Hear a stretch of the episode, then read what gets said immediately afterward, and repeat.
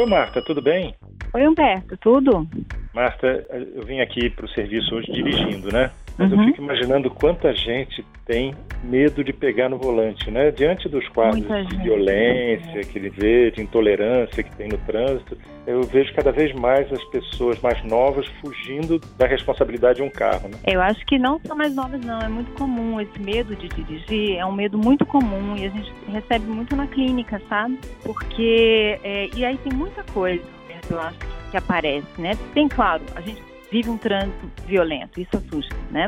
Ah, Mas também o trânsito é uma situação em que você tem que conviver com todo tipo de gente, em que você, o seu controle é relativo porque você controla o que você faz, mas você não controla os outros, em que você tem medo às vezes do, do ser humano, né?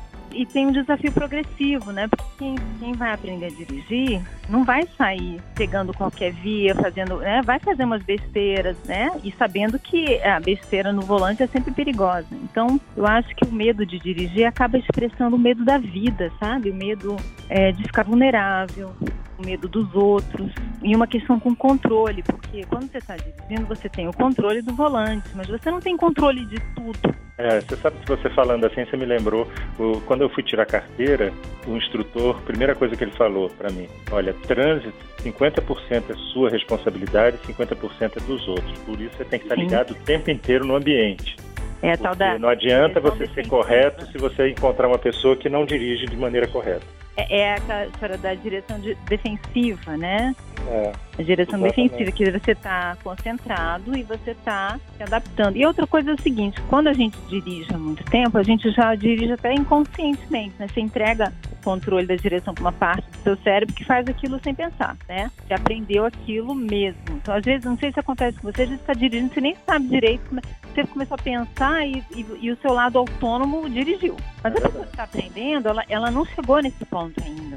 Então ela tem que atravessar aquela fase de errar, de ter medo, de ter ansiedade. E ela só vai perder o medo se ela suportar essa ansiedade de eu estou aprendendo e se eu fizer eu vou chegar lá. Mas é, é muita ansiedade, principalmente num trânsito caótico como, como o brasileiro, né? Então, assim, é. na verdade, é, agora eu, eu costumo falar com meus pacientes, aquelas pessoas que têm medo de dirigir, quando elas superam esse medo, vale por 10 anos de terapia. Tem um efeito, assim, profundamente transformador. Ah, imagina a, a autonomia que a pessoa ganha, né, na própria vida. Sim, não, controle, e a, né? e a coisa de superar o medo. E o conselho que eu dou para as pessoas que querem perder o medo é o seguinte: primeiro, o tempo é o seu tempo.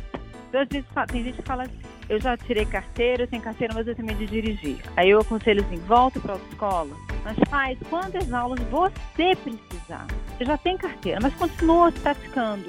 Quando você vai for fazer sozinho, primeiro vai para um lugar bem vazio, depois você vai para um lugar que tem um pouquinho de trânsito.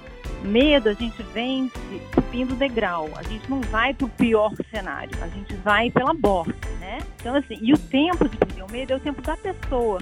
Porque as pessoas que têm uma ansiedade maior, elas precisam de mais tempo. E as pessoas que têm uma ansiedade menor, elas geralmente conseguem atravessar aquele aprendizado de uma forma mais acelerada. Então, o tempo para ganhar intimidade do volante é o tempo da pessoa.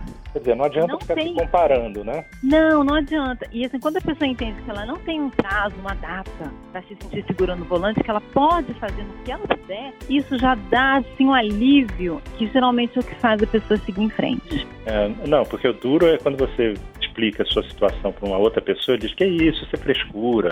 Ou então É, exatamente. "Ah, em duas aulas de autoescola eu já resolvi esse problema. É, esse julgamento, né? É, esse julgamento é danado. também Não, isso pesa, não né? existe, né? Isso não existe porque cada um tem sua história, tem suas experiências e sua, sua genética também, né? Então a gente tem que respeitar o tempo de cada um.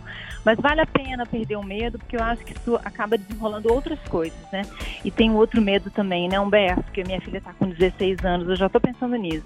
Que é quando o filho começa a dirigir, né? Dá uma preocupação, Ah. dá, Humberto? Tá. É como se fosse um segundo parto, né? É. Você tá jogando no mundo. Porque o, o, o trânsito, ele representa o mundo, né? Vai lidar com todo tipo de gente, vai estar ali com controle relativo, tendo que se virar, tendo que ter responsabilidade. Então, assim, eu acho que é um grande, é uma grande iniciação da vida adulta é, é tirar carteira. É, Tem um é, significado. E não só para os filhos, mas para os pais também. é sofrimento para todo mundo, né? É sofrimento. Mas, mas, enfim, a gente atravessa sempre respeitando o nosso tempo, o nosso ritmo. É verdade. Ô, Marta, chegou meu andar aqui. Vamos falar com você. Obrigada, Humberto. Um beijo pra você. Até a próxima. Tchau. Tchau, tchau.